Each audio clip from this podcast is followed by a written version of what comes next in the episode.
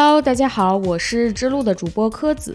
今天的节目开始之前呢，先向大家推荐由日坛公园出品、日本罪案故事研究专家淼叔主讲、小伙子老师主持的付费音频专辑《三重人生的连环杀手》。大家可以在小宇宙找到这期节目，请搜索“三重人生的连环杀手”，原价四十九点九元，限时优惠只要三十九点九元。一共五集节目，近五个小时，细研案件，精心制作，给你沉浸式的破案体验。让我们先一起来听一听节目的片花，请胆小的朋友注意，尽量在白天收听。你要是一个五十年代的人的话，很难去想说，我原来可以用这种方式去犯罪。他们发现了一起非常离奇的事件，他们找到了两个完全相同的指纹，而且这两个完全相同指纹呢，来自于不同的两个案件。这两个人他不是同一个人。这个指纹那个拥有者叫做三浦良和，他有另外一个，这拥有者呢叫做大西克己。三浦良和，您的丈夫哈，他可能并。不是真的三浦良和，这个人到底是谁？到底是大西克己还是三浦良和，还是我们到目前为止没谈到的另外什么人？一直顶着那些他亲手杀害的人们的身份，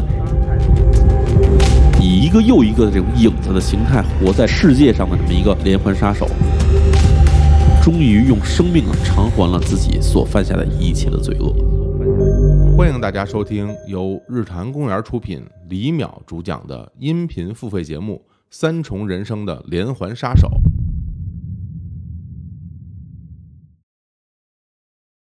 Hello，大家好，欢迎收听由日坛公园出品的《日之路》，我是主持人柯子。我们请到的嘉宾今天叫做 Prezo，他的博士研究方向是分子生物学。现在是在一家生物医药研发公司工作。然后我们今天的节目呢，也是一个线上录音，因为 Prezzo 同学现在正在上海。我们此时此刻是五月二号，嗯，五月二号他还暂时不能出门，跟大家打个招呼吧。Hello，大家好，我是 Prezzo，很高兴能够今天来到日之路。嗯，你其实没有真正的来到。哎呀，上海嘉宾按理来说应该是线下录的，我们也约了好几次见面，又很近，但是万万没想到，嗯，哎，没事，先线上录一期，等很快了，很快了，等一解封我就来找你玩。嗯，你说好的哦，那我说好的，说好的，真的是真的，本来就是要来了，没有想到。我们简单说一下我们是怎么认识的。这个故事还挺长的，就是二零年的十月份，二零二零年的十月份，有一天李叔说：“我介绍给你一个你的老乡认识一下啊。”我说：“谁呀？”他说：“也是一个你们兰州的女博士。”我哦，就说是当时正好是日坛的十周年，然后 Prezzo 是作为听众给日坛留了一条语音，你语音说的啥来着？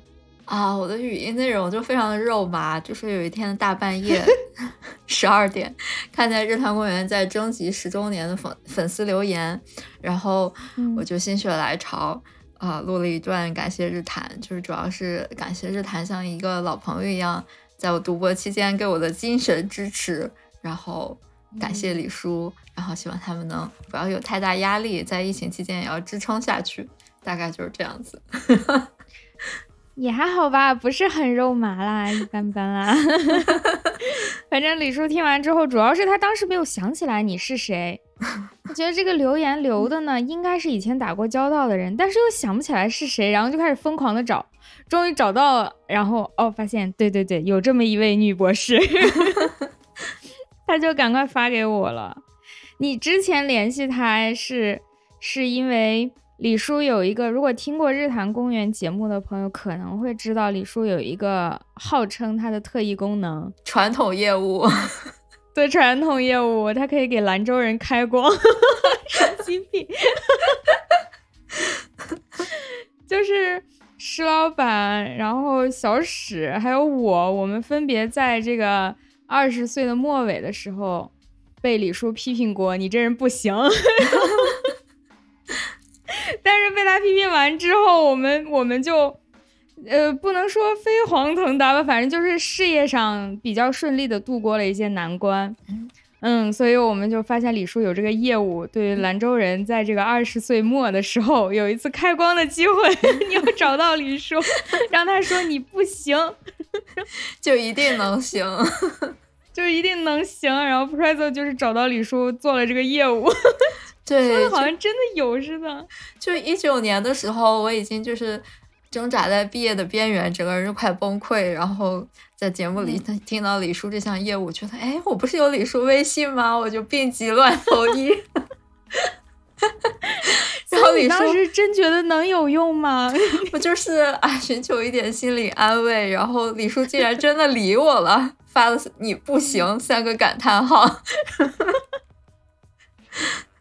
然后，但是反正最后真的毕业了。嗯，对，就虽然没有很像我预想的那么快，夏天就毕业，但是还算是在一年内，就是二零一九年的冬天顺利毕业了。嗯，感谢李叔。对，这么对一下时间线的话，咱俩真的是几乎同步。我也是，最好的结果是在一九年的夏天，但是没有完成，最后是一九年的冬天。那段时间我也在各种，嗯，乱投医，到处许愿拜神。哎，前两天还有朋友在聊天，就我们有一个群，群里有个朋友问，说是大家都这个信信佛、信神这些吗？我说我在搞科研之前我是不信的，尤其到毕业的时候太信了，我差点住在雍和宫了。我也经常会有口头禅，就是啊，太背了。最近这个实验，我想去雍和宫，但没有这个条件。但我也很迷信，我就有一些幸运小物，比如说我读博期间有一条项链，我就是无论干什么，没有一刻摘下来，就是心里默念，就是这个东西能保佑我毕业。哎，我们可以问一问，每一个博士是不是都有一个自己？这种小小的许愿幸运的东西，嗯，可能大家都有，或者会有一些迷信的小习惯，像做实验呀什么之类的。对的，然后该用哪一把枪，不用哪一把枪，然后今天要穿什么衣服、什么鞋子，保证今天的实验顺利。像神经科研之前不迷信，实验室之神。对对对，好有意思。反正总之是通过李叔的这个许愿行为、迷信行为，我们就这样认识了，既是老乡，然后又 都是博士。哎，就是可惜一直没有见到。确实以前觉得太近了，你在上海，然后就觉得哎呀，随时能去嘛。包括好多在上海的朋友，每次我们聊天都说，哎呀，上海嘛，一小时的事儿，不着急，不着急。哎呀，结果这次之后我就知道了，不能再不着急了。想见谁就要赶快见，立刻见。嗯，安排，你现在就开始列一张上海好吃餐厅的表，好吗？好的，这个没问题。以我在上海两年吃喝玩乐的经历，我还是很有心得。OK，包你满意。没问题，我相信，既然我们是老乡，口味你一定知道我的口味，所以我们就吃。哎，说说回来，说回到你的那个研究，李叔转述的时候就说你是做分子生物学的，这就是他的极限了，他只能形容到这儿了。那你具体做的是一个什么内容呢？哦，我是这样，我本科期间就是学生物相关的，然后偏向微生物，然后博士的时候也是研习了这个方向。啊，是做的是分子病毒学。你是直博是吗？就是本科出去对，就是本科毕业以后直接过去读博士。其实可以相当理解为硕博连读。嗯嗯。然后我研究的方向呃是植物病毒，是以植物病毒作为一种模式病毒来研究很基础的生物学机制的研究。简单来说，就是这个研究病毒它怎么样在宿主的细胞内复制，它怎么样。啊，真的好难翻译，我从来没这样想过。就是，嗯，让我想一下，你是不知道怎么从英文翻译成中文，还是不知道怎么从生物翻译成普通话？这两种都有。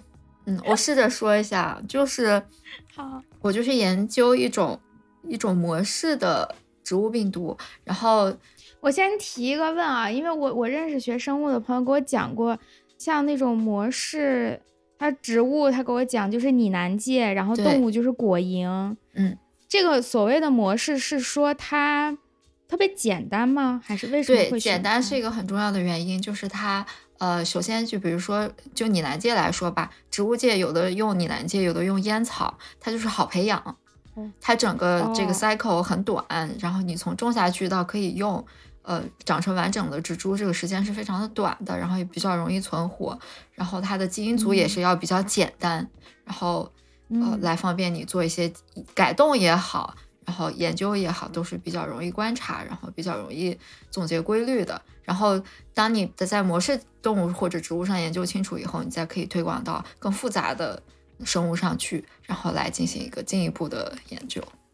嗯，那还挺好懂的嘛。目前听起来，那你的病毒是特别的一种呢，还是说你会试很多种病毒呀？啊，我主要是就是研究一种病毒，turnip quinkle virus，然后就是研究这种病毒，以它为模式病毒来研究它是怎嗯样侵染寄主的，它在寄主的细胞里是怎么样繁殖它自己，同时尽量的保证嗯减少错配，因为它是一种 RNA 病毒，RNA 病毒的在复制的过程中错配率是相当高的。然后就是它怎么样，有什么机制来保护它的基因组完整性，然后更好的去繁殖后代，然后发展壮大自己的族群，大致就是这样。听起来你在帮病毒做事哦。不是，其实也不是，就是我们来研究出它这种自我保护或者自我发展的机制以后，我们可以 work against it，就是嗯，嗯，用来对付它，知己知彼。对对。对对对对。哎，那这种病毒它会造成什么样的疾病呢？还是有啊，它其实就是一个很温和的植物病毒，它主要的寄主嗯就是、呃烟草，它其实不用这个是我就是拿它当一个模式病毒，它不对真正的农业生产有任何的影响，其实都没有的。哦，就其实感染了也没有什么太大的问题。对对对，是一个很温和的病毒，然后更不会感染人类。嗯嗯，但是你讲到这会儿，我要是一个给基金的人，我就想，嗯，那研究这个有用吗？其他有用的有用确实很难，我确实很难。就是我做的，就是真的是非常基础的生物学研究和应用，可以说，嗯，还还有很远的路要走。所以每次写 proposal 的时候，申 funding 的时候都很痛苦，抓耳挠腮，怎么样把它能和应用靠上边儿？嗯，嗯，听起来是这样，其实很重要，是一个是一个基础，是一个框架。但是现在申基金申 funding 的一个导向就是希望你能解决解决一些实际问题，特嗯别紧迫的那种需求。嗯如果不是那种东西，大家就不太关心，就不想给你钱。嗯，尤其病毒学界的话，大家更关注的很明显就是动物病毒嘛。就比如说像现在的新冠病毒，也是一种 RNA 动物病毒，所以对于学做病毒的人来讲，绝大部分人是做动物病毒的。做植物病毒的人，生存空间是非常之小的。除非你做那种 对呃粮食影响特别大的那种哈。对，那样又是另外一条路子。但是你做基础研究还做植物病毒，就这个生存的空间是非常的小，然后拿方定的机会也是非常的少。嗯，包括你各个方面吧，就你发文章的话，你这个嗯你想因子也是不容易争取到比较好的杂志的。哦，对啊，本来你嗯们圈子也小，互相引用也就上不去。是的，这个圈子其实本身就非常的小。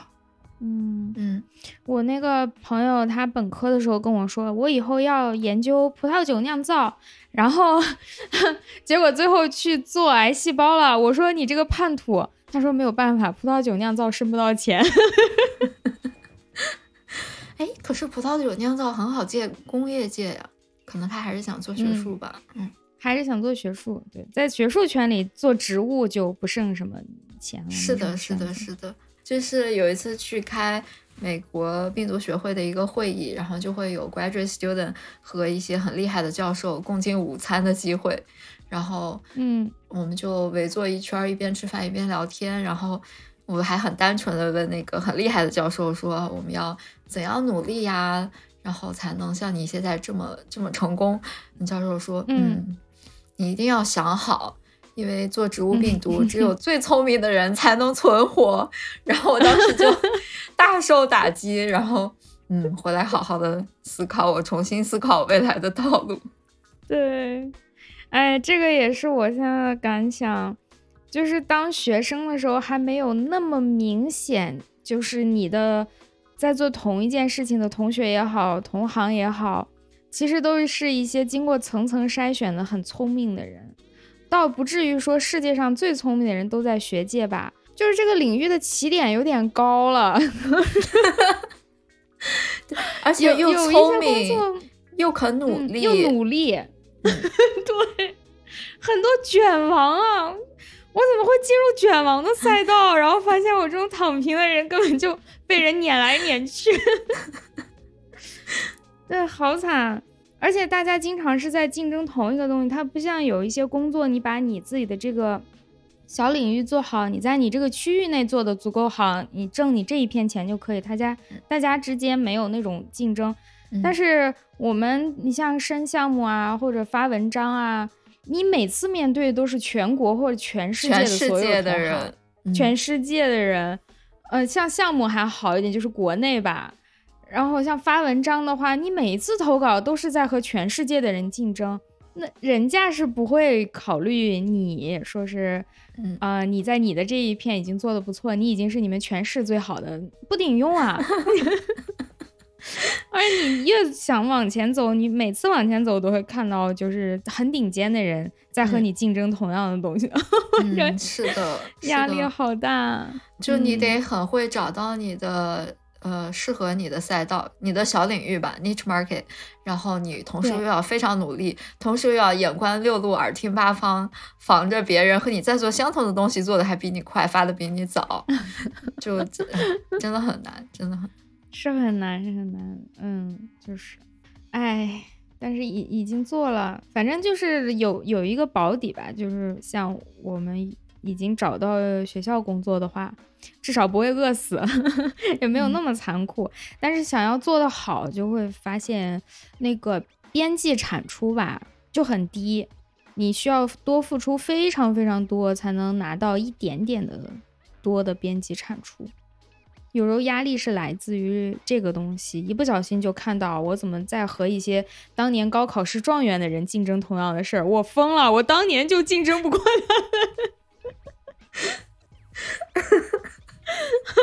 就很崩溃，怎么又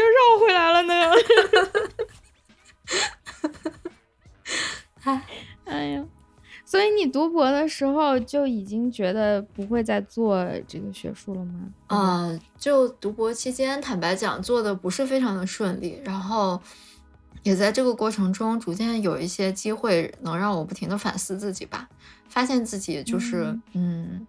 有一个过程，就是逐渐认识到自己可能并不是非常适合，就是一辈子搞学术这条路，乃至于上大学以前一直以来的梦想是当一个大学教授啊？是吗？是的，是的。我其实最开始是很想当老师，我很 enjoy 跟别人就是给别人教点什么那种感觉，特别有成就感。嗯，然后上大学觉得这个学的习的方向特别喜欢，我觉得我可以一辈子来研究这个，然后就。头也不回的升了博士，就嗯，直接是硕士的 offer 我都没去，我就是要直接读博。然 后我妈说 冲动了，冲动了，冲动了，冲动，太年轻，太年轻。我妈那时候还跟我说，说我印象挺深的，走之前她说，嗯，你去读个博，要不就回来。我说不，妈妈，我要先读个博，再做两个博后，然后我要回来当大学老师。年轻啊，然后 感觉自己毕不了业的时候，就觉得当时脑子里到底进了什么水？哎呦，真的，年轻的时候觉得我一定要成就一番大事业，最后就是看到自己能发出一篇水文，就啊，我真不错。太真实了。哎呀，好惨啊！为什么是什么让我们走到了今天？嗯，不过确实是有一点，我我发现就是直播的同学压力来的特别的，嗯，就是太快了。对，因为我去读博的时候，班里同时有一部分的同学，他们就是本科直接进入直博的话，就是他的博一嘛。实际上他的年龄要比我们小，然后他又是从本科那种授课式的课堂突然进入这个东西。好几个同学就就彻夜睡不着觉，开始怀疑自己到底能不能做。其实我觉得有一点点不公平。硕士不管怎么说，从老师到我们自己都有一个缓慢调整的过程，调整了两年或者三年，再进博士的时候，大概就知道搞科研是什么了，所以那个状态会稍微的缓和一点。直博的话有点太突然了，有点太突然了。完全同意，就是你本科期间哪怕做过一些在实验室，像我大二就其实就进实验室了，从一开始打打杂呀，到后来做毕设呀，其实还算是在实验室待的比较久的。但是其实以那时候，无论是你的实验技能也讲，呃，还是你的。对这个学术，你到底对什么感兴趣？适合什么样的课题？适合怎样的方向？其实都是概念是非常非常模糊的。但你就突然被丢进了一个实验室，并且要负担你自己的课题，你自己自负盈亏，你开始做吧。然后，呃，可能这个同时也有来自生活的压力，比如说当时在国外嘛，然后突然把自己扔到一个陌生的环境里，然后。讲老实话，那时候之前的生活能力也是比较差的。Anyway，扯远了，但是就是导师可能对你也有一些更严格的要求，然后瞬间就会觉得压力爆棚，然后觉得，哎，我我怎么回事？就是突然好难适应，千头万绪吧，都很压力很大，各方面。嗯嗯，是的，是的。所以我就很回过头来再想的话，如果再给我一次选择的机会，我可能会先去读一个博士，呃，sorry，先去读一个硕士。或者说，就是在升博士 program 的时候，选一个有那种轮转的项目，就是可能有半年的时间，你在这个系的各个实验室都去做一做。对，这其实根本不是浪费时间，这是极大程度的节省时间。你在各个实验室多了解一下他们在做什么，他们平常是怎样一个工作节奏，他们的方向到底是不是你喜欢的，你和老师之间是不是能搭配起来是比较好的一个 match，然后。包括实验室的氛围啊，这样其实这些东西都只有是你亲身体验，你才能知道的，不是说隔着重阳在网上看看资料，你以为是你 想象的如何，其实到了以后发现可能是差距比较大。是是，确实要亲身体会。现在大家网络也比较发达了嘛，都可以问某某学校的某某老师，他的课题组大概有多少人，然后喜欢问老师 push 不 push，就是管的严 严不严。嗯，要求高不高？然后气氛怎么样？师兄师姐人怎么样？嗯，你可以问，但是确实是不管怎么问，都不能完全的弄明白。你必须去到那里待一段时间。哎，但这是个悖论吧？你你去了，你又不可能随时走，但是不去，你是真的没法理解。有时候读博、读硕，包括读硕，都是有一点点。赌运气的在里面，完全同意。嗯，有些朋友做的不太好，我真的觉得他们就是运气不好，他绝对不是能力不足，甚至有时候也不是说他的老师不好或者课题组不好，就是不合适。对，就真的就是不合适，老师也别扭，然后学生也别扭，大家都知道现在就是不合适，但是。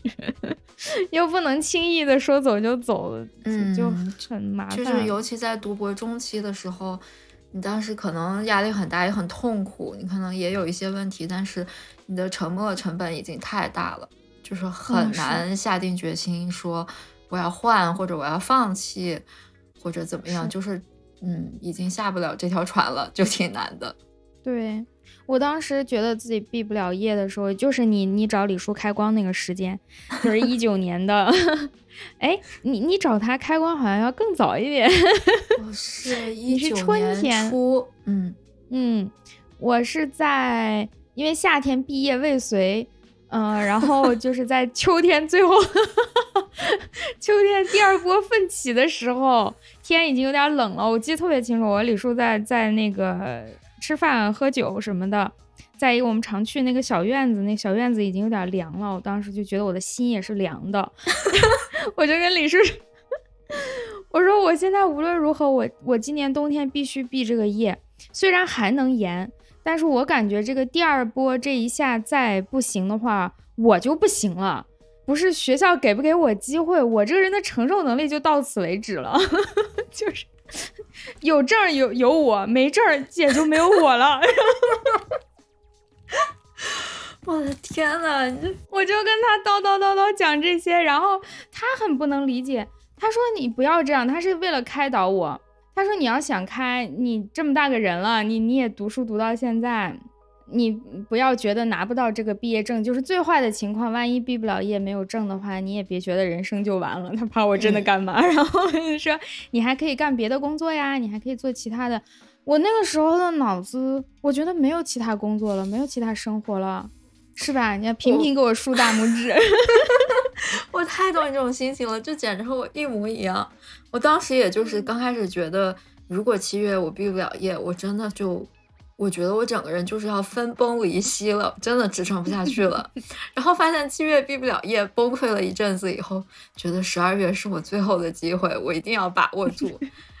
就是当时，就是别人跟你说什么拿不到也没关系啊，你还有别的工作，已经听不进去了。就是你现当人现在那个环境中，然后成天面对的是这些事情。然后其实那时候生活的范围呀、眼界呀也是比较狭窄的，就你觉得你已经把自己放在了一条死胡同里，你必须得走出去，你要走不出去就是死路一条，就非常挣扎和痛苦。对，这个死胡同其实两边没有墙，对，其实你自己给自己设的。对，是的。但那个时候身边所有人讨论的也都是这个问题，聊起来都是某某师兄、某某师姐严了还是没严，然后。嗯，他是几月毕业的？现在找到工作了没有？然后同级的同学都会问你写的怎么样了？就大家脑子里一个特别单一的指标，嗯，就是能不能毕业。是的，就是博士期间，说实话，就是我觉得无论国内和国外吧，就是这个评价体系都非常非常的单一，大家都是在为完全相同的事情努力，然后评价你是不是一个很好的嗯博士生的标准，无非是文章。paper，然后 funding，就是这些东西，之后也没什么，也平常也没有人会来评价你，除了你的导师，基本上也就是没有别的信息来源了。然后你所有人的眼光、生活内容也很，就工作也很忙嘛。然后大家讨论的内容，闲暇下来也还是在讨论这些东西，就把你框死在这样一个范围内，让你其实看不到更多的世界。然后。啊，也很难在同一套评价体系里。如果恰好你运气没有那么好，或者因为各种各样的原因你没有做到那么的好，那你又没有其他任何渠道的正面反馈，你肯定会对自己产生很大的怀疑。嗯，就觉得我是不是不如别人，或者呃，我是不是不适合这里？我还能不能毕得了业？我还能不能坚持得下去？我还有没有明天？就很容易把这个事情 就是过度思考到很严重的程度。是啊，是啊，而且你只能拿最后的那个东西来证明你做到了，就是有证有文章，你就可以跟别人说我我努力了，我有成果。如果文章没有发出来，虽然它可能有各种各样的原因，你的毕业可能没有完成，有各种各样原因，但是别人只能看到你没有毕业这件事儿。对的，是这样。你没有办法去跟。每一个知道你没毕业的人去说说，其实我已经很努力了，我我还是挺，我学到了很多东西，我会很多。嗯，你不可能给每一个人开一场演讲，讲自己有多努力吧？做一个小型报告，我为什么没毕业？是啊，没有人有心情听，他只能看到你没毕业这件事儿。嗯，所以，而且那个时候，反正至少我吧，我就觉得我我研究的这个东西，除了在学界。在我的同行内，它是个东西，甚至我做的还不好。嗯，在其他所有的领域，它就什么都不是，对别人没有任何的意义。我怎么拿它出去找别的工作，什么也找不到。所以我只能在我现在的这个领域里拼命的拿到那张证明。对，但就我觉得读博，我前期很焦虑、很痛苦的一个点在于，我当时不明白，我现在回过头明白了。但是当时就觉得，为什么？我为了发文章也好，为了毕业也好也好，我这么努力，我可能之前的二十多年都没有这么努力过。我现在已经努力到这个地步了，为什么事情还不如我想象般的顺利的进行？嗯，就你当前面觉得自己不够好的时候，你就会首首先反省自己，觉得是我的问题，是不是我不够努力，或者我不够聪明，或者我怎么样？对，永远觉得自己不够努力。对。对，然后你，然后你反过来 push 自己，你已经很努力了，但是为什么还走不通？这时候就非常崩溃，非常痛苦。但是我现在回过头来想，我就是觉得之前的二十来年受的教育，你都是在一个授课式的那样的环境里，在那种环境里，其实你去多看一点书，你多花点时间，你多记一点，或者你多去思考，多去练习，你总是会好一些。嗯，就是这个还是收。努力和收收获还是有一定的正相关的关系的。它有标准答案的，你是可以去回答正确答案出来。对的，但是博士研究课题就像你说的，没有标准答案。你做了半天的东西，哪怕你是百分之百相信，但谁敢说它是真理？它就是真的。然后，而且我们自己一般也不是很信。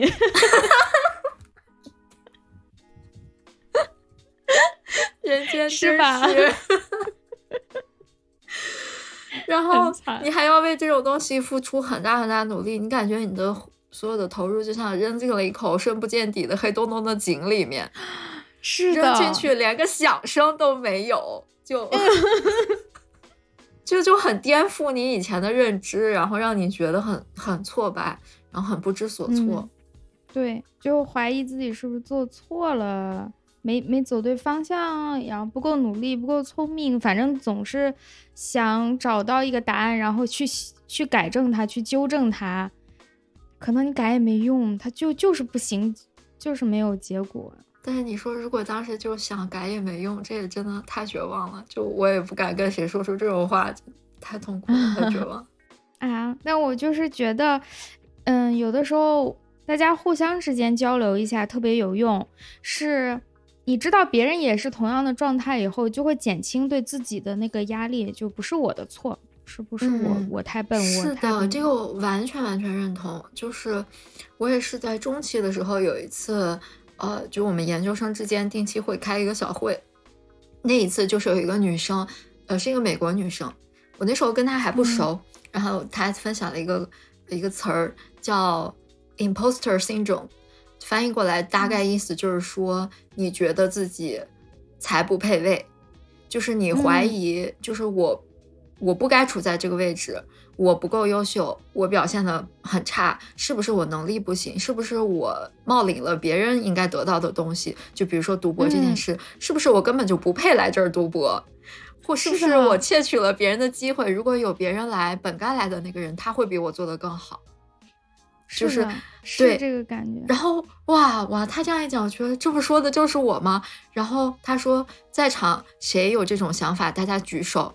我们系绝大部分的研究生都举起了手，然后那一瞬间我是特别特别震撼的，因为很多人是我觉得好厉害，发了好多文章，在系里表现好好，是我很很很仰慕的那样的同学，但是他们竟然也有这样的想法，我就觉得啊，我不是一个人。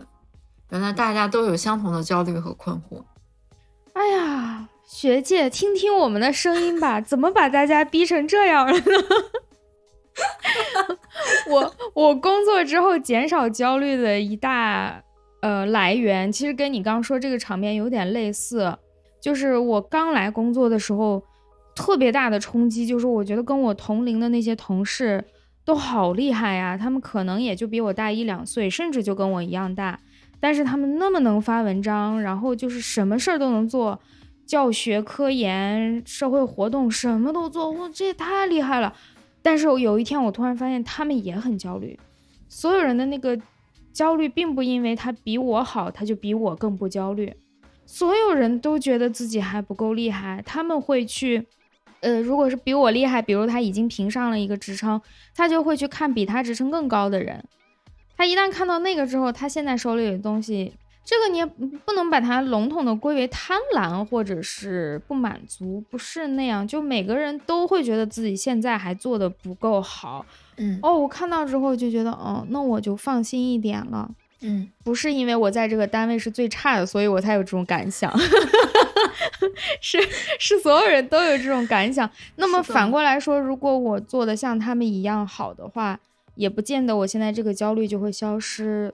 所以我我不用把自己逼得太紧吧。我老会去想象说，是不是有一天我也发出 top 文章，我也很快评到教授，我就会一帆风顺，每天都很快乐，笑着醒来。发现也不会，教授也是皱着眉头醒来的。对，我觉得就其实不要觉得我一定得怎么样，我做到什么东西我才配快乐，我才配不焦虑，我才配感到幸福。就其实每个人他都有自己的课题，这课题不是说研究课题，就是他要解决他自己的一些问题和呃自己的一些顾虑也好，想法也好，就是每个人都有他自己的一一些课题，你只要去面对你的这些课题，把你的这些尽你的能力。做到最好就可以了，就是，嗯，不用有太多的焦虑。啊，我发现挺有意思的。每一个读博的人，除了自己研究的那个那方面的书和文章以外，纷纷都看了很多心理学的，然后哲学的。哎，我那天还在网上听见一个博士，他读博期间开始研究命理和星盘，他现在已经是个专家了。这个更有用，这个更有实用性。真的纷纷开始搞这种玄学啊，什么心理学啊，就是想知道自己怎么了，然后怎么改，天天想这些事，想的可多了。就是我们之前有个嘉宾玲玲老师，她来我家录音的时候，她是做经济学的，她一来的时候说：“哎呀，你这经济学的书比我的还多。”我说：“那你架子上都是啥书？”他说：“都是心理学的。”什么时间管理，嗯，心理压力释放，然后 笑死我了，完全同意。我读博的时候也是看了好多心理学的书，然后听心理学的那种播客，对，然后都开始给自己开药方什么的，不是真的吃药，就是开始给自己诊断，看自己出了啥事儿，也挺好的。我觉得每一个读博读完的人。都能想通很多事儿，然后抗压能力确实都还强一些。是的，是的，嗯。然后我那时候还有一个很重要的支撑，两个支撑吧。一个就是，如果这段时间我觉得我比这个毕业的焦虑，还是文章的焦虑也好，实验焦虑，我觉得我实在撑不住了，然后我克制不住，在每时每刻的想起他，我就会买一幅拼图，一千块的，我就花一天的时间趴在地上，没日没夜给它拼完。就是你在拼拼图的时候是高度专注的，然后你就没有心思去想有的没的的事情，然后在旁边放点音乐呀。不对，我根本没放音乐，我放日坛公园 啊。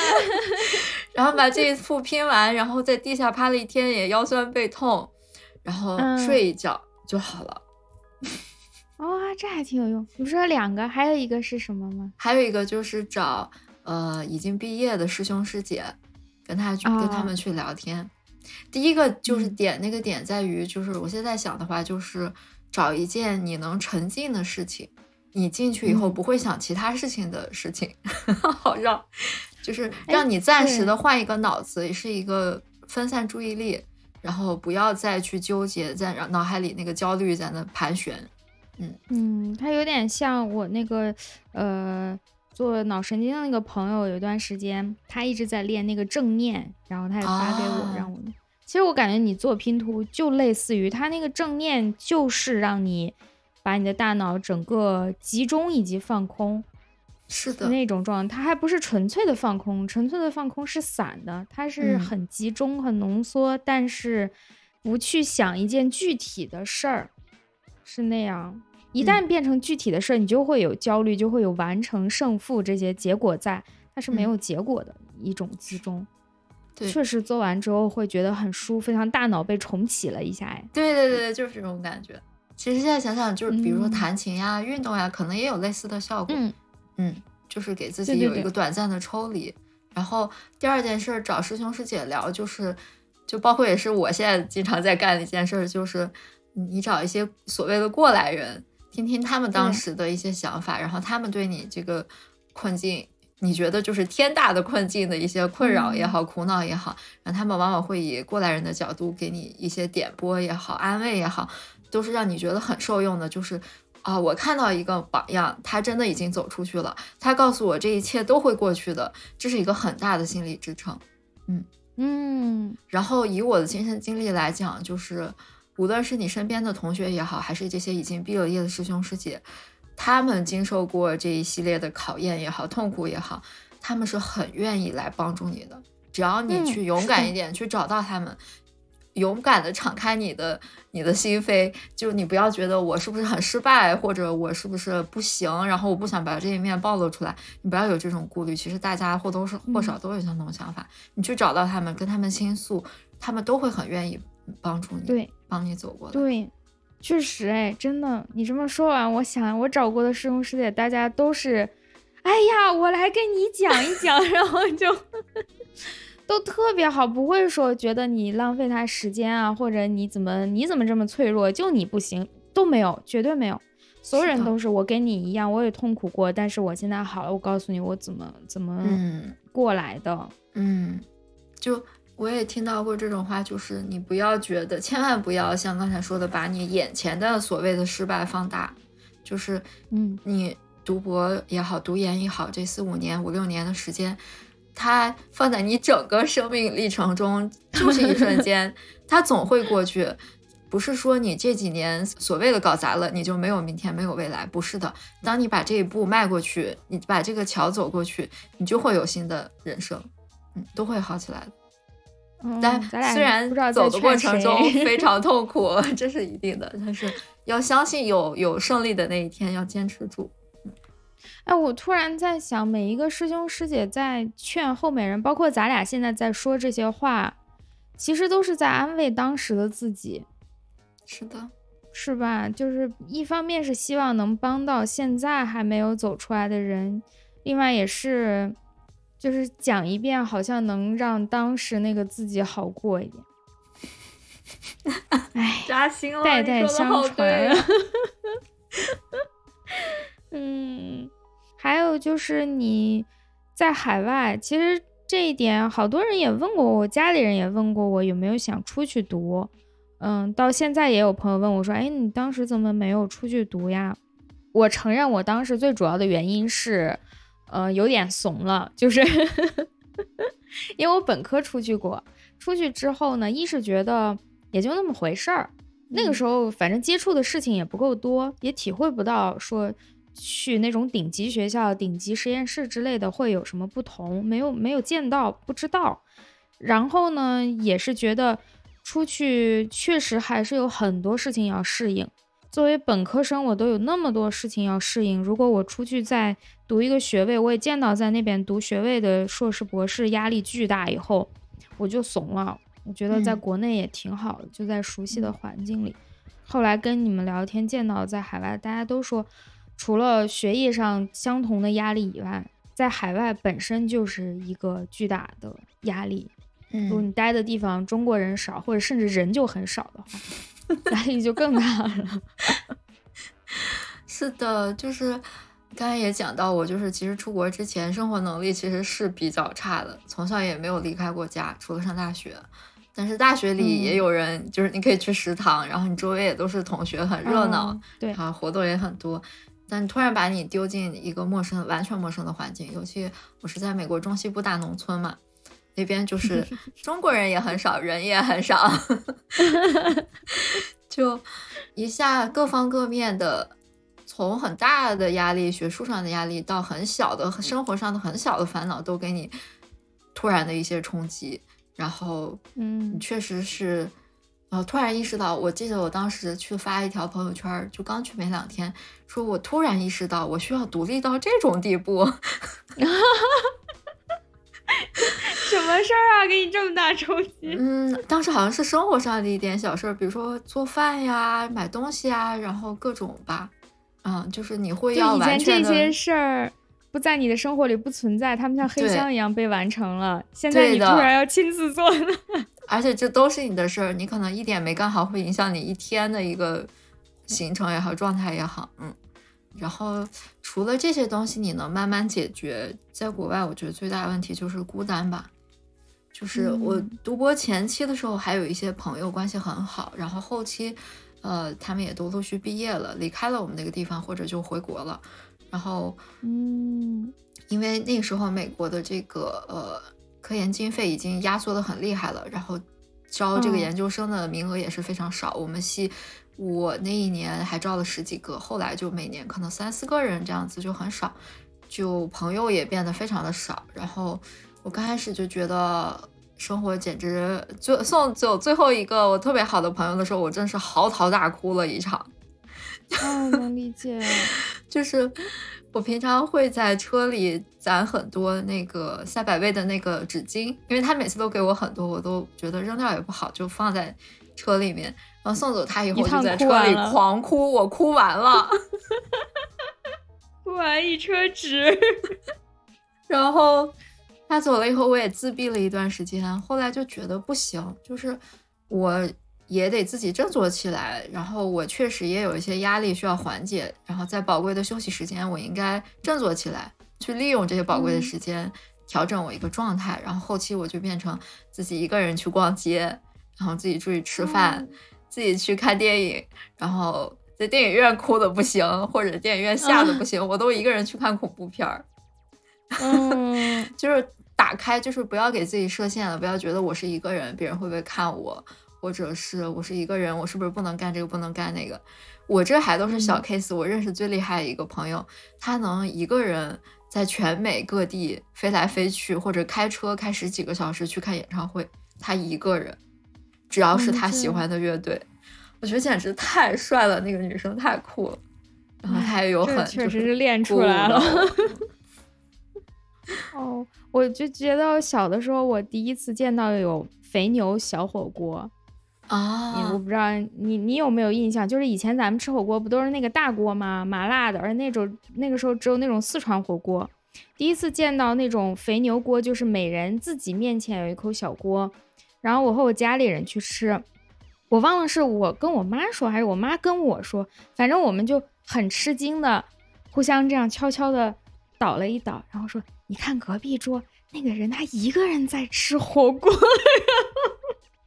我们就我们家人就很八卦，当时就第一次，那是我第一次有印象，就是可以一个人吃饭，因为我小时候也太小了，不可能自己独立出去吃饭。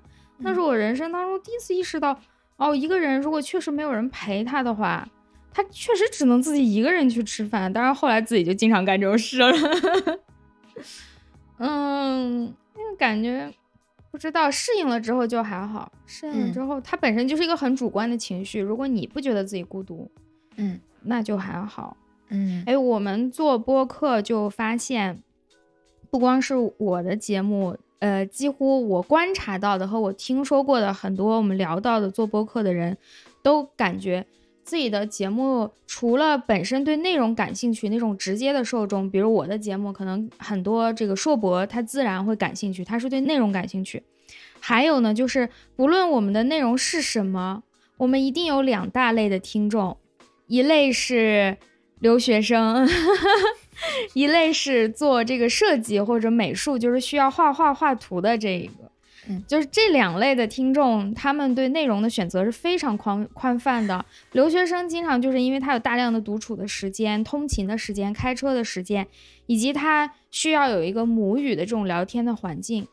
他可能自己没有身边没有人聊天，他就想听一听别人用中文聊天。然后还有就是画图的人，他需要耳朵里有一点声音，这样。是吧？太对了，我就是 狂点头。哇，我那时候真的是听很多播客，然后包括最主要就是谈公园，就我真心的、私心的把李叔和小伙子他们当成我的朋友，就他们就感觉是朋友就在我旁边聊天，嗯，觉得很安定，又是母语，然后聊的内容也很有意思。他俩个性又很可爱，就觉得特别幸福。然后有的时候还能安慰到我，治愈到我，然后我也会跟着一起哭呀什么的，就觉得很重要的陪伴。然后最最难熬的就是，比如说过年期间，然后各大播客包括日坛都停一周，然后我就会开始发微博，这一周我要怎么熬过去啊？哦，对哦，大家都去过年了。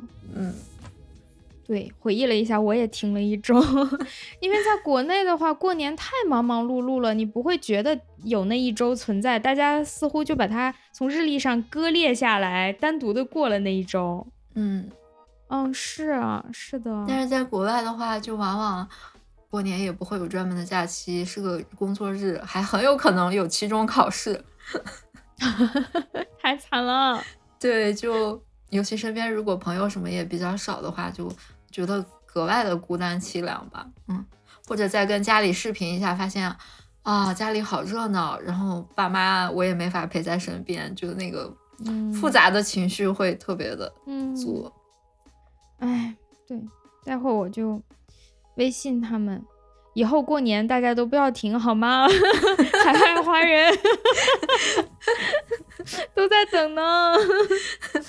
是没有想到这一点。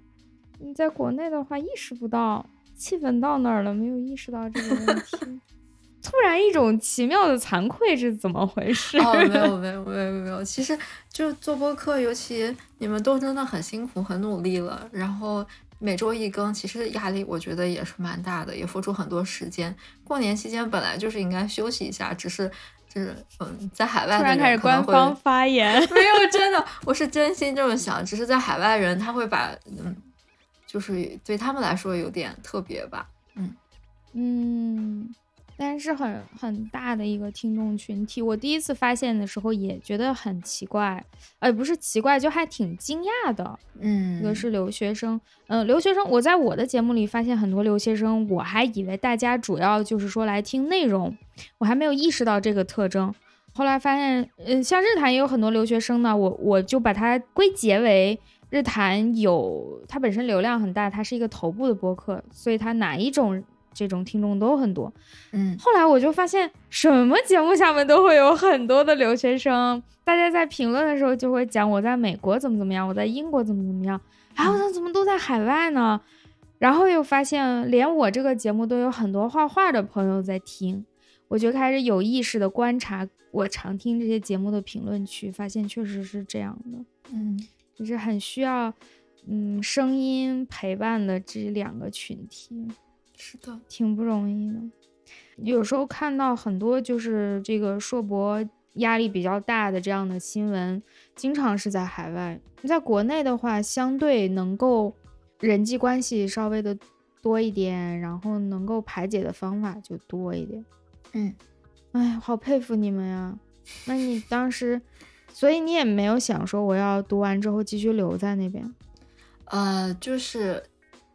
就是在读的过程中，就不断发现自己、反思自己，然后觉得无论是从本身的这个特质也来讲也好，还是说已经积累到的这个资源来讲，我都觉得我不是很适合继续再做学术了。我也不想再就是那种学术生活，可能和我以前想象的展开方式不大一样。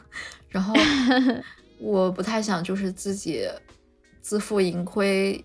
因为你做自己的课题，就有点像在创业，然后对对对，什么都是你自己来负责，然后嗯，你自己来立的。但是这个事情亏的话，也就亏在你一个人头上了，对你来说是天大的事。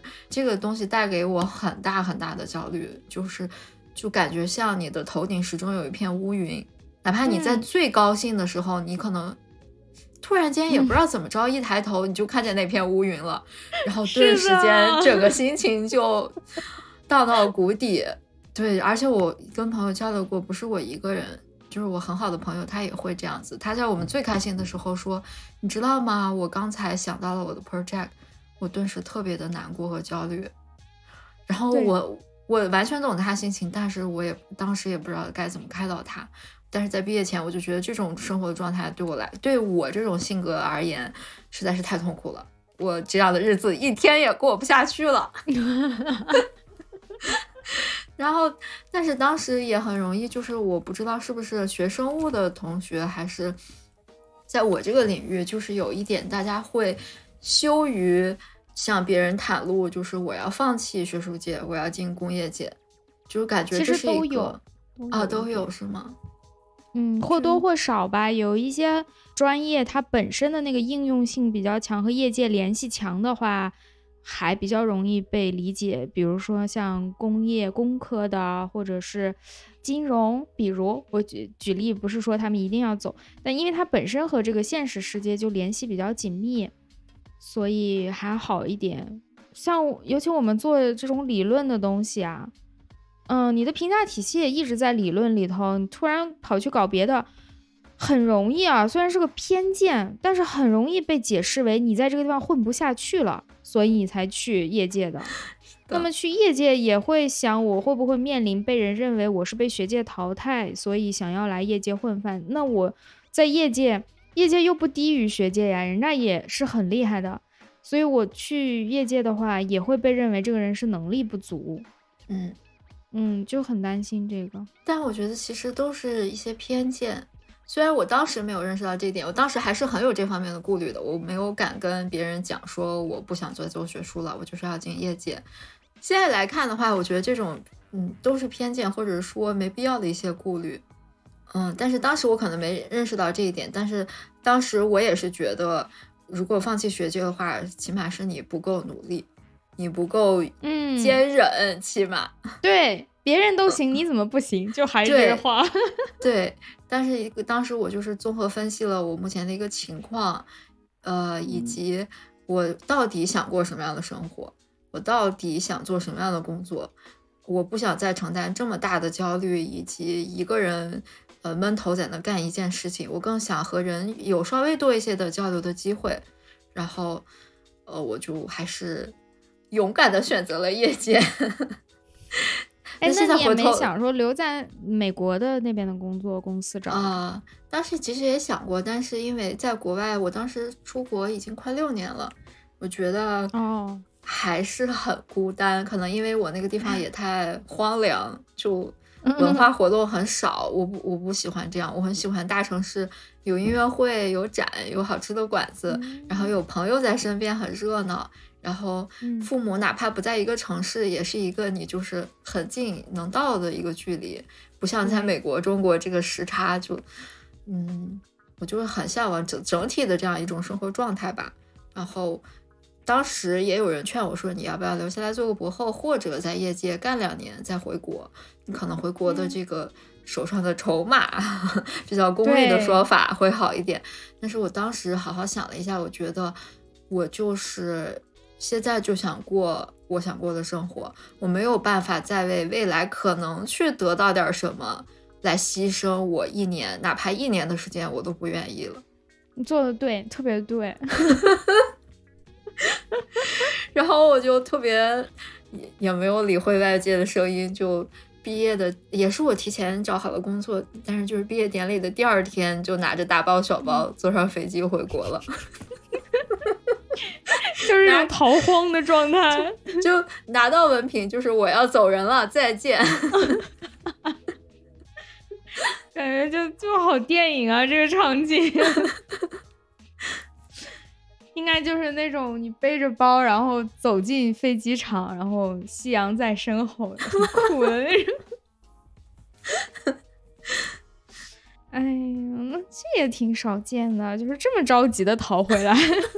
一般人可能好不容易毕业了，那么我有时间再去，开车横穿啊，或者做做一些游览啊之类的。哦，其实当时最主要的原因，本来我可能也不会这么着急，主要是当时找到一份工作，然后他说你一定要在今年入职，嗯，他跟我是商定是圣诞节那天你要入职，但我毕业的时候已经中旬了。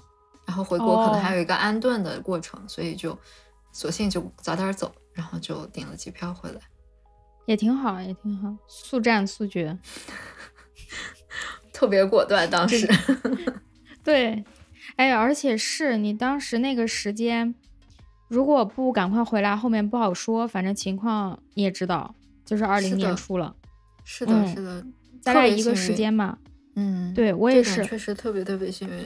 我们是十二月底毕业，但是一月份发证，所以就是十二月底事儿都忙完之后，可以歇两天，等他那个证书做完之类的。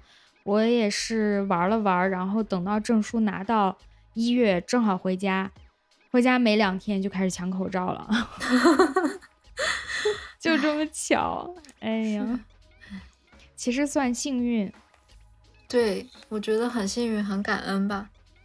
嗯，哎呀，那你现在作为，嗯，采访一下，三十岁进入这个公司开始工作，因为我虽然说也是现在开始工作，但是我进的是学校嘛，它还是和普通的职场不太一样，它更多的还是遵循一个学校的规则规矩。那像你。进公司的话，你有觉得有很多东西是你需要现在新学吗？嗯，毕竟职场有它的一些规则，大家做业务、做事务跟做学术完全不一样。你要做事的话，我觉得其实来讲的话，确实像你说的，在公司里做事和在做学术完全是两件事。但是这个跨度或者这个转变其实没有那么大。其实我觉得，起码对我来讲是很好适应的。就是，呃，我现在回头来讲的话，如果在做学术的期间，就是在还在读博的时候，你如果还能有一些能力的培养，是非常非常有助于你以后在公司工作。其实这是一个通用的能力，无论是你拿这个能力来做学术，还是拿这个能力来进公司，其实都是非常适用的。比如说学习的能力，然后。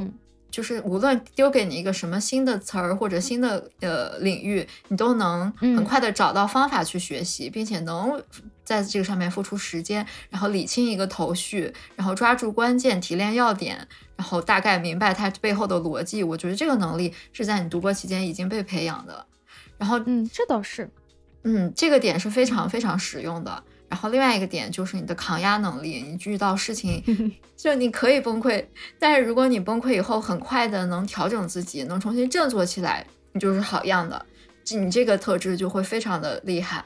然后再就是你读博期间，你难免会有一些呃写 paper 也好，然后去做一些报告也好，然后做海报也好，这都是你不停的在锻炼如何在科学这个领域和人沟通和交流，如何以以别人能听懂的方式。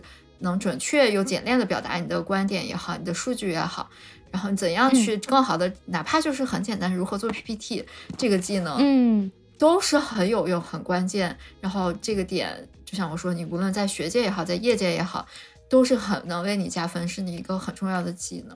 所以其实业界和学界是有一些差别，但这个跨度没有那么的大。就在业务能力上，其实很多能力是可以迁移过来的。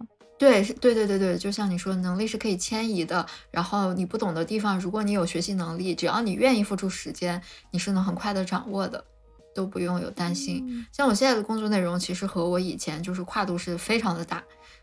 这个东西就是不要给自己设限。我以前也从没想过我会干这个。我包括面试之前，我都在问他们：你们确定吗？你们找我干嘛？我不懂这个呀。但是你也太逗了。哎呀，但是就是来了以后，他们就告诉我，你不要有顾虑，你肯定行，我们看好你，你来，你肯定能行。哎，果然我来了以后，觉得还挺喜欢的，然后就很逗。那时候我在美国的室友，他做的方向是我现在的方向，哦，然后现在我俩就是一个大调个，他在做我以前的方向，我在做他博士期间的方向，我俩都干得很好，很开心。哎，那也很好。对，就是，但是你把这个事情放在几年前，我们还在读博的时候，是完全觉得不可能，这怎么可能？这，嗯，觉得是八竿子都打不着的领域。但是，嗯，就很上市读博能够建立一种学习的信心，因为你每天都要面临大量的新知识。呃，不过这个是我虽然我觉得很难，但是也是我喜欢科研的一点。嗯尽管我没有那么强的学习能力，但是我特别喜欢学新东西。我也不知道我咋回事儿，就这个事情一旦开始重复，我就毫无兴趣了。我们 完全没有办法做事务性的工作。我也知道那样会轻松，以及那样会让你的技能更加的精进。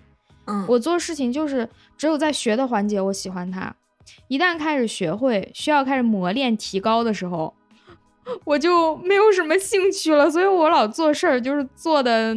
就没有办法达到很好的一个水平。其实你到后面需要不断的打磨呀，什么学术也是，嗯，你写个什么，一到那个打磨环节，我就唉声叹气。但是学我很喜欢，所以读博倒是给了我一个很好的机会，每天你都要学好多东西，学新的方法，学新的软件，学这个学那个，嗯嗯，而且有这么不停的锻炼之后，碰到一个新东西，就是下意识觉得我应该能学会吧，学不会再嗯说。是的，你是有嗯这个但是根本不会害怕。嗯，是的，是一种莫名的自信。不不不，是，我也发现，就是我认识的博士都是你跟他说有一个什么什么新的方法呀什么的，大家都会说哦，那我去找两篇 paper 看一下怎么做的。啊，嗯大家下意识都会觉得，那我先去试着学一下。嗯很少有人说啊，这个我不会，我从来没用过，别找嗯我之类。嗯，嗯这可能是一个挺好的培养培养出来的一个能力吧，学习能力。而且我觉得在业界很愉快的一点就是说，呃，就像我刚才一直在说的，你读博时候那种乌云一般、乌云罩顶的那种压力 没有了，真的没有了。如果你是觉得嗯你很恐惧这种，或者你不想在生活的这种压力下，你可以接业界试试。就是他工作确实非常的忙，压力比较大，就是节奏非常快，但他都是很嗯切近的小困难、小焦虑，不能也不能说小困难，很切近的烦恼。然后很快你就要嗯去解决它，然后这个东西很快就会翻篇，你会面临新的考验、新的困难、新的挑战。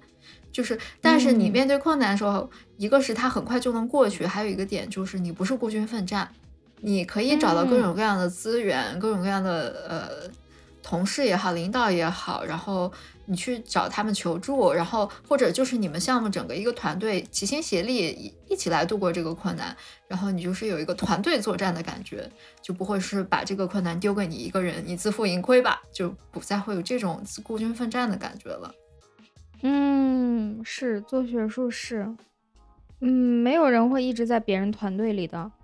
学生要毕业，小老板要成长为大老板，所有人都想成为，哪怕你嗯，就是不能成为一个大老板，大家也都会成为一个独立的学者。嗯，是的，是团队是有团队，但是每个人都要完成他的那个独立部分，这个嗯是挺难的。嗯，然后你也在和大家的这个团队协作中，其实能学到很多，嗯，就是怎么和人交流呀，怎么和人配合呀，怎么更快的和人拉嗯近距离呀，然后 面对问题怎么样有呃更好的，就是让大家能更好的状态来去解决这个问题。就这个东西其实也可以呃迁移到你生活的其他方面。我就感觉在工作中，其实嗯，你得到的成长也不仅仅是工作内容本身。哦，嗯是是是，嗯，反正跟你聊天，我就觉得很会推进话题，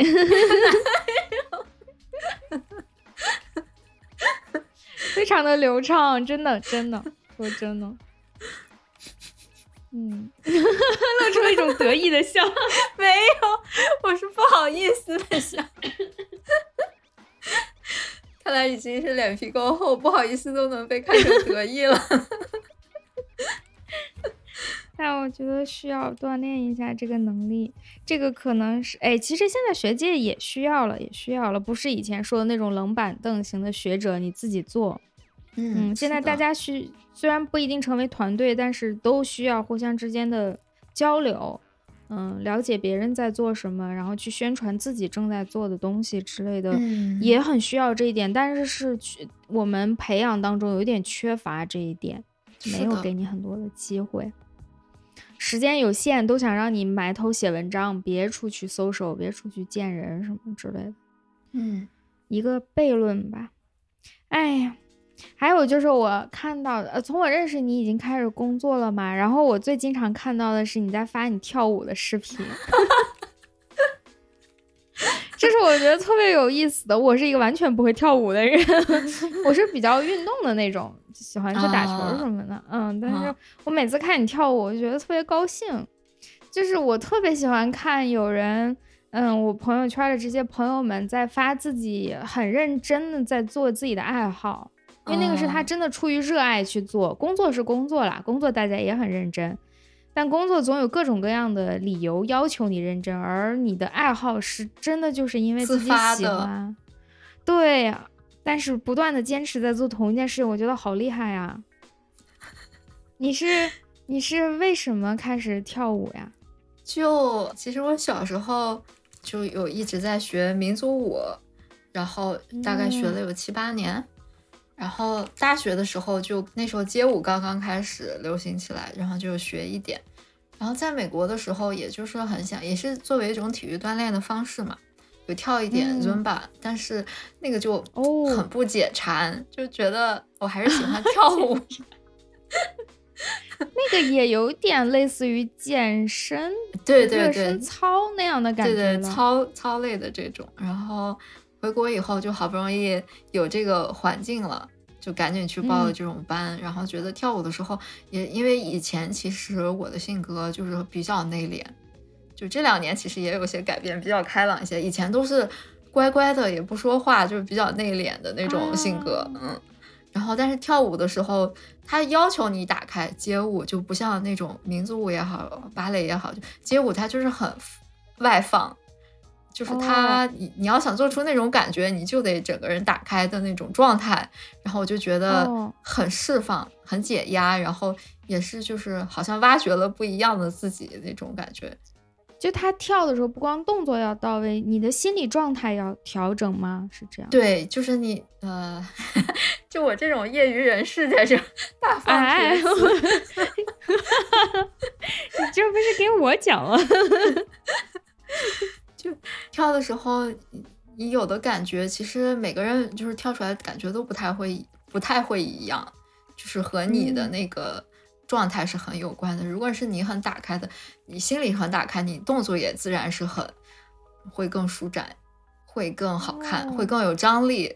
嗯，不是就没有那种束手束脚的感觉。如果你心里就觉得，哎，我不好意思做这个动作，那你做出来一定是没有那么好看的。哦，反正我感觉我跳舞就挺尴尬的。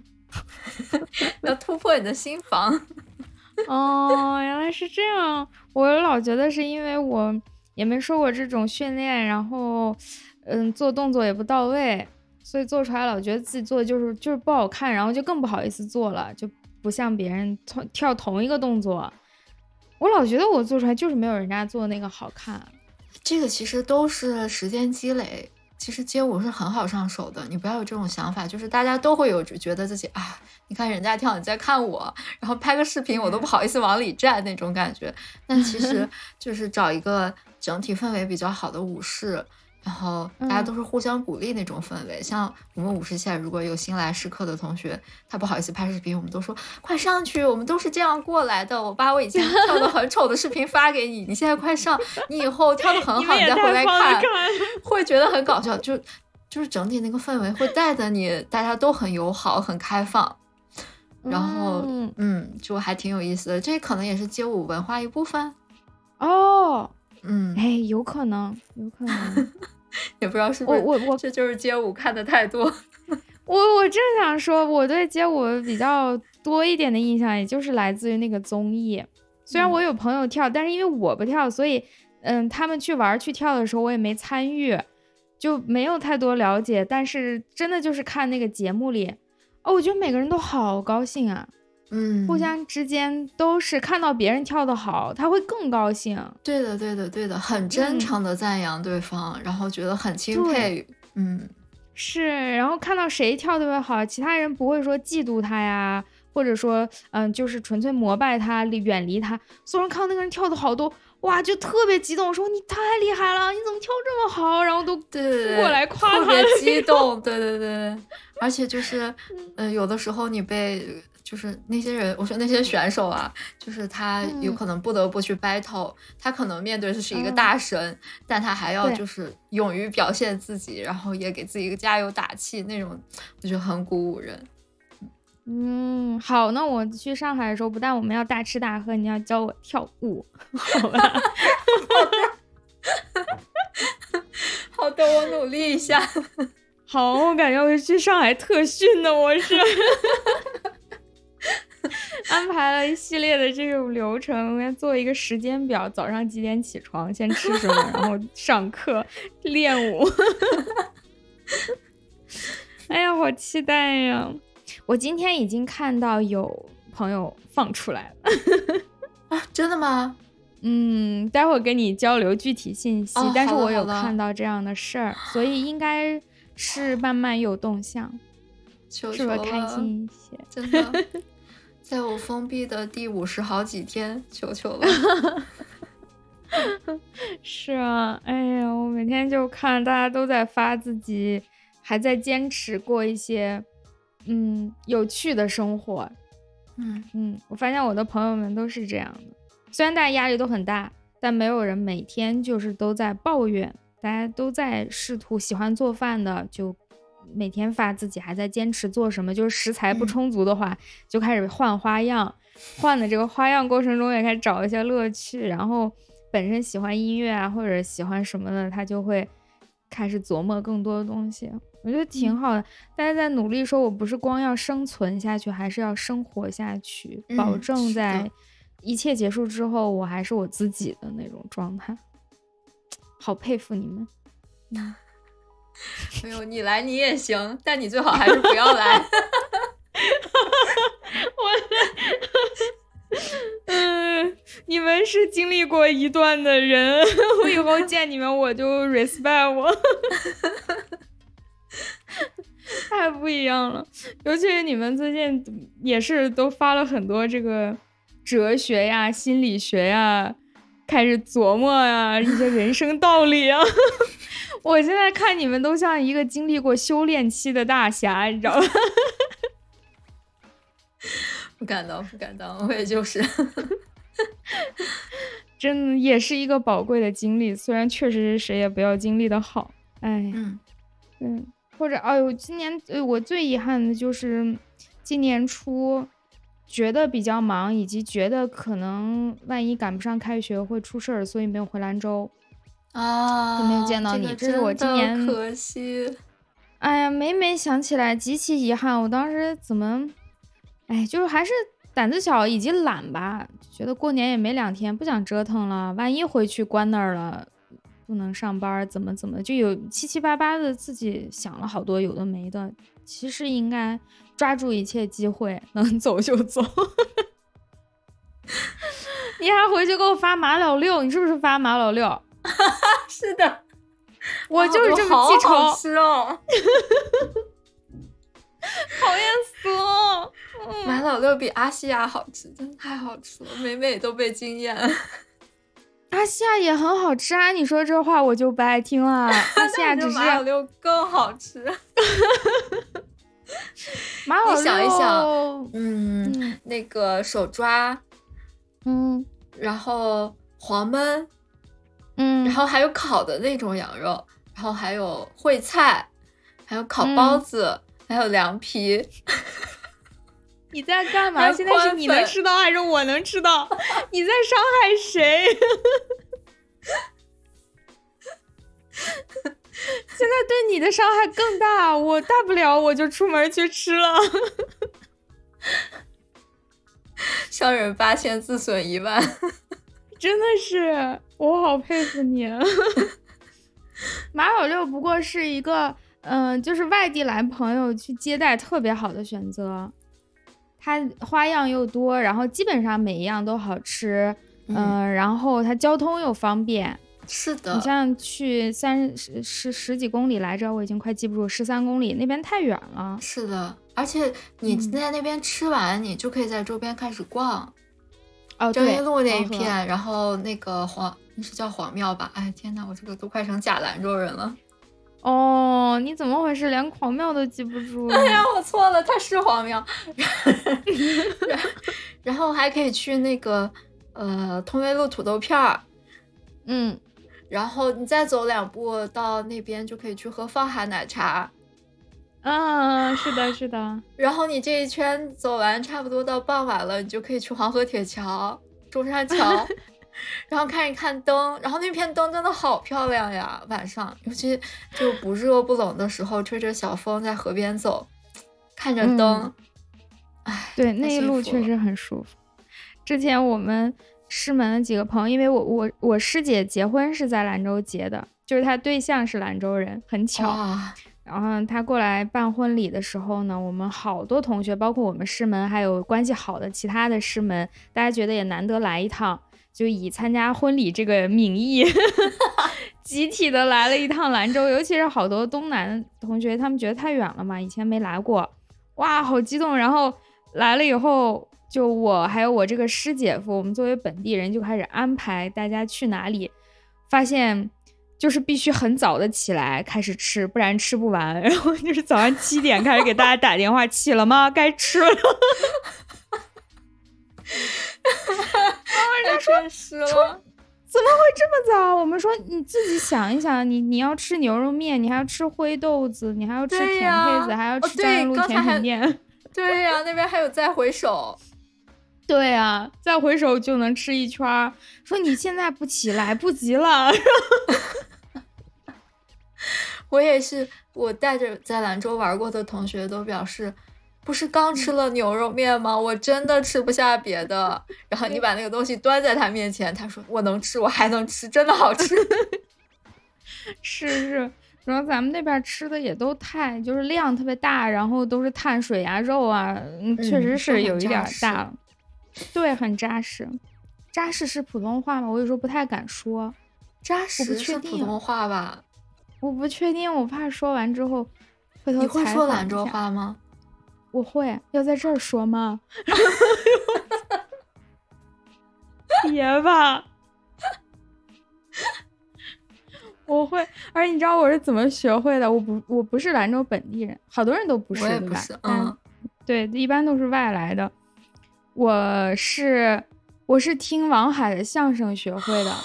哎，我好喜欢听王海的相声，我快笑死了。那时候好喜欢他呀，他还拍了一个兰州本土的那种家庭情景情景喜剧，好好看。对，我看过。哎，那阵他真是大明星啊，就是大家都在听他的东西。他那个磁带我都听烂了，他前面是那个小段儿，然后后面还有那种大的对口。我就反复听，反复听，就是听完那个之后，我就突然会说兰州话了。除了它里面讲的以外，剩下的就就突然会说了。后来我有个同学，我同桌是那个十中的，嗯，你知道十中那边，然后他他就是一口兰州话，然后我笑死。我说你怎么回事？他说我们连老师上课都说兰州话。他是初中是十中，然后高中我们一个学校的。他高高中三年上完之后，他说我三年最重要的就是学会了普通话。他讲兰州话的时候，就非要拉着我陪他讲。就经过他的这个，我就像听王海是我的科目一、科目二，然后我这个同桌是我的科目三。在经过科目三之后，我就彻底会说，可以上路了，可以上路。所以你不会说吗？我不会说，我只会说一些词儿。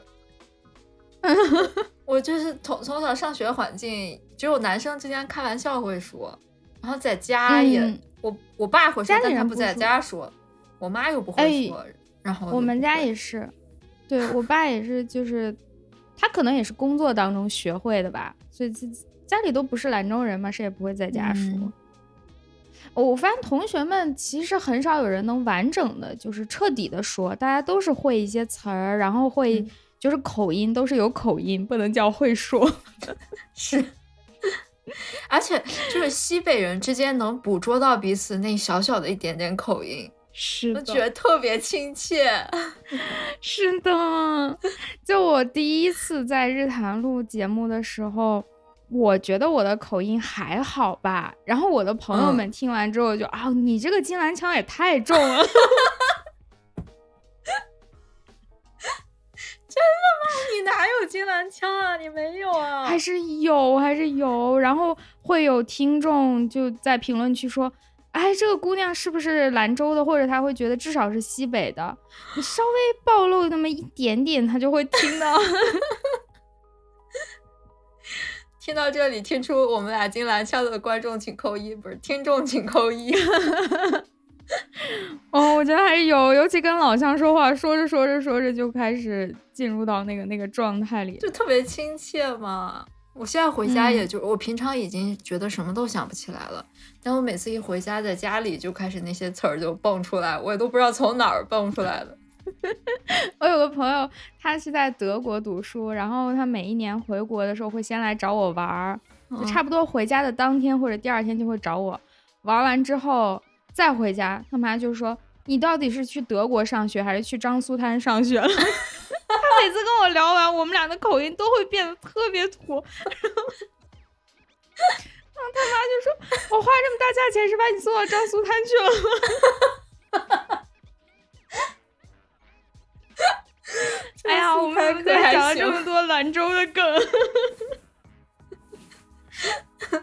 完 了，接下来可以，大家可以总结一个兰州旅游的攻略，就从我们这个节目里提取，包括刚才说的吃的，还有张苏滩。圣地巡礼。哎呀，这个圣地巡礼。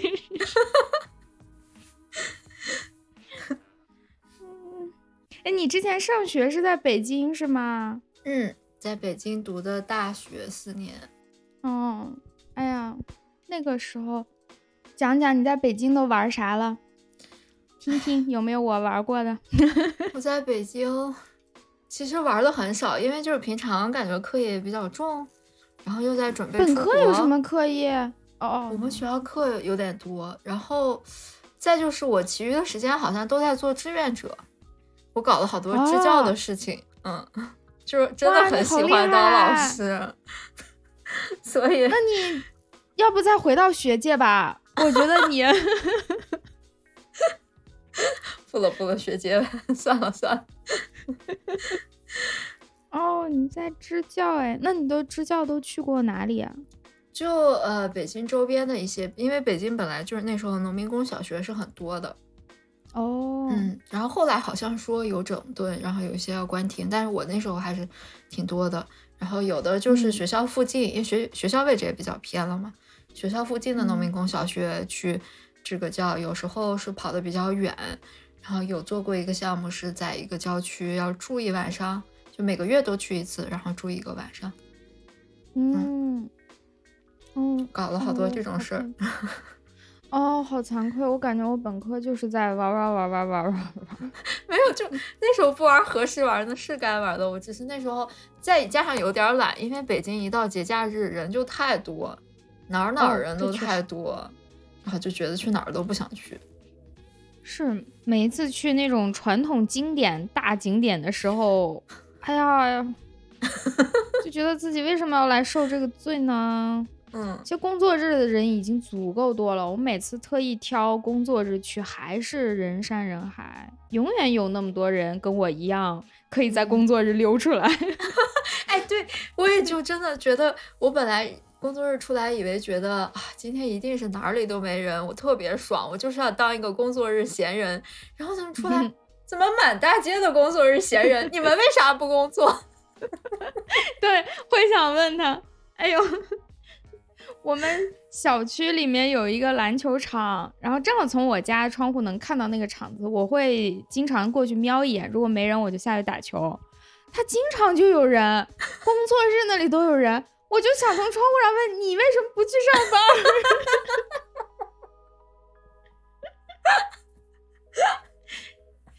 就奇了怪了，就经常有，而且就是青壮年，像我一样，明明就应该为社会做贡献的时间。哎，社会的劳动力还是有待提升一下这个效率。哎呀，我们都聊了啥呀？最后这一趴，但是很快乐，管他呢。确实很快乐。我现在看你背后那个乐高的花，我感觉那个花有点无语，不知道为什么。你自己看他，他好像有表情。不要吓我，我一个人。我就隐隐感觉这个花在我们俩后面就是那种，原来是你给我整无语了呀的那种表情。就这俩人都在说些啥？哎呀，好逗！哎，我你你现在一个人在家，你有没有开始跟你们家里的东西说话？没有，我还还把持得住这道 精神防线，还守得住。我我现在碰到上海的朋友，就采访采访你们状态如何，进展到哪一个阶段了？是开始跟东西说话了，还是开始对话了？哎，对话也太可怕了。哎呀，好，录录节目正好也让你有一个说话的时间。嗯，而且好开心。哎呀，好，那就好。本来怕成为你的负担，没有没有没有，我特别怕拖累你。我怕我不知道不知所云，分享一堆琐碎的东西，听众觉得这什么东西，真的很好啊，讲的很好玩。哎，没有什么，为什么要在播客里一定要讲特别有价值的东西呢？对吧？我们又不是上课，我们又不是知识付费。嗯，我们不贩卖焦虑，我没有在阴阳怪气谁。但是真的，我真心觉得大家来听节目不是来上课的。嗯，你讲到什么知识类的东西，那是我们本身就在做的。我不是为了让你学会而给大家来讲，只是对这个感兴趣。更多的就是我们真实的生活嘛，是吧？自己聊的开心。大家听得开心就开心，不开心可以关掉。哎呀，挺好。看你，你可以不看时间，你猜我们录了多久？我前面有瞄到一眼，一个小那时候是一个小时二十分钟左右吧。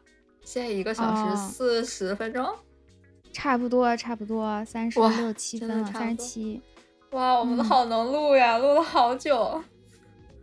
所以你刚开始还担心，我说你那个什么研究大概要讲多久什么，你还觉得讲不了那么久，稍微聊聊就很久了。遇到想聊的人，话根本说不完。是的，是的，赶紧来上海，我们好好聊一下，喝着点小酒聊。哎，这可 就嗯安排，因为啤酒事务局的人他们都在上海嘛。所以我本来还想去上海找的一堆朋友里面也有他们，就是想要喝酒，但是我们可以一起喝。他们肯定知道上海很多好喝的精酿酒吧。好好安排。嗯，行，你现在可以开始列这个列表了，就是我去上海要干什么，你就按照那个课程表那样写，好吧？我到时候留一个星期出来，你就周一到周日。一二节课，三四节课，午休一小时，然后就下午还有晚课。有没有晚自习？你要不要上晚自习？没问题，晚自习就是精酿课。可以。好，就这么安排。现在你就开始着手做这个事情。好吧。哎呀，好开心，我也好开心，好久没有这样聊天了。我感觉整人都聊嗨了，脸都贼红。嗯嗯，是的，笑累了都。好的，那我们先节目先录到这里，然后改天咱俩在线上聊，然后以及等我去。好的，好的，好的，那就这样啦。哦，对，你要选片尾曲。片尾曲啊？什么风格？你的风格。比如你最近在家正在听的歌呀，或者你觉得很适合此时此刻来放的歌啊，那我来选一首，我想一想，然后发给你，可以吗？OK，可以的。好的，好的。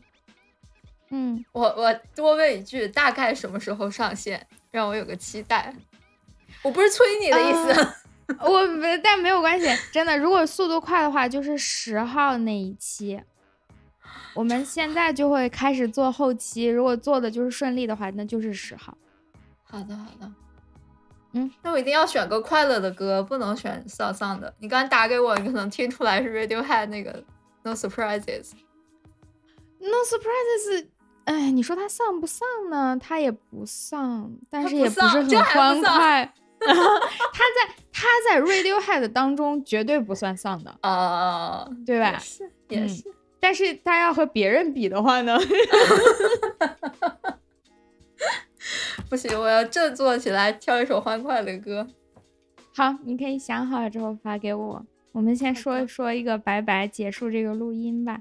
好的，拜拜，拜拜。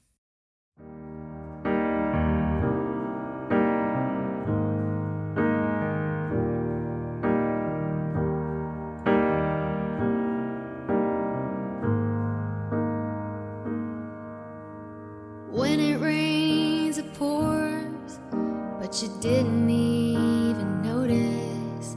It ain't raining anymore. It's hard to breathe when all you know is the struggle.